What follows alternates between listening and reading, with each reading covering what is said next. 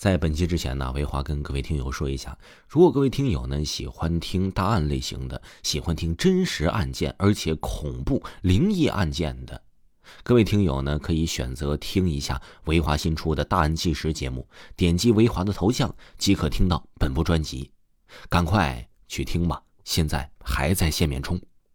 老郎中嗑烟袋儿。老郎中医术高明，曾将无数濒临死亡边缘的乡亲们救活。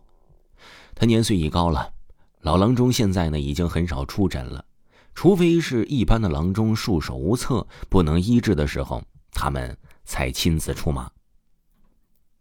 前几天呢，村头的王二嫂子不知道因为什么原因突然起病了，不仅满嘴的胡言乱语，还光着脚丫子到处跑。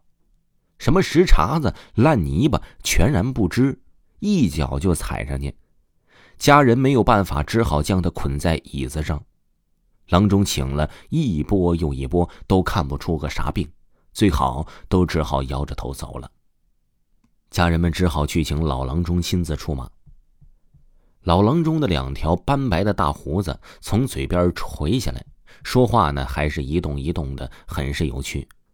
他号了号王二嫂子的脉，然后说：“这病啊是惊吓过度所致，几味草药就可医好。”王二嫂子的家人感激涕零，跟着老郎中去他的家里取药。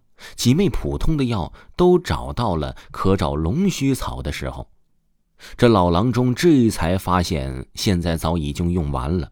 这可是一味主药啊！只有后山顶上才能生长这种草药，怎么办？别人不识的，老郎中只好亲自出马了。救命如盗火，他匆匆忙忙的带上了工具，背上背篓就出发了。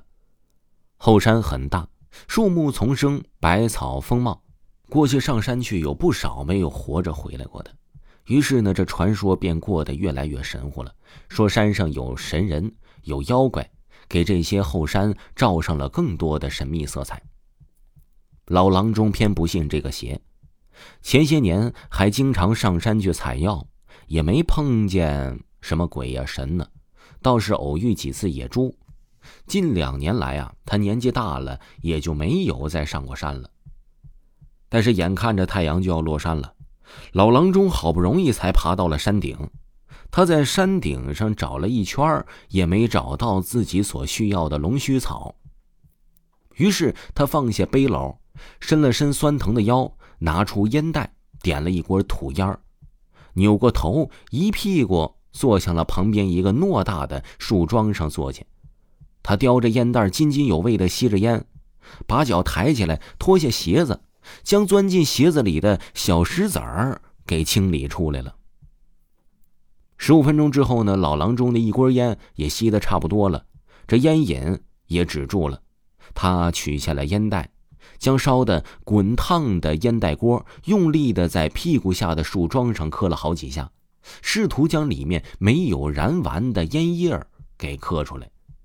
这让他没有想到的是，屁股下的大树桩竟然微微的动了好几下，险些将他晃到了地上。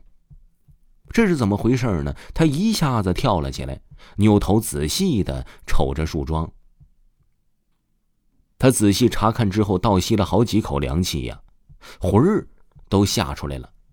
原来他做的树桩是一条蜷曲的巨蟒，身子呈灰褐色，肚皮是灰褐色的，背上布满了灰色的斑点儿，嘴部较尖，而颈部较宽。他打着哈欠。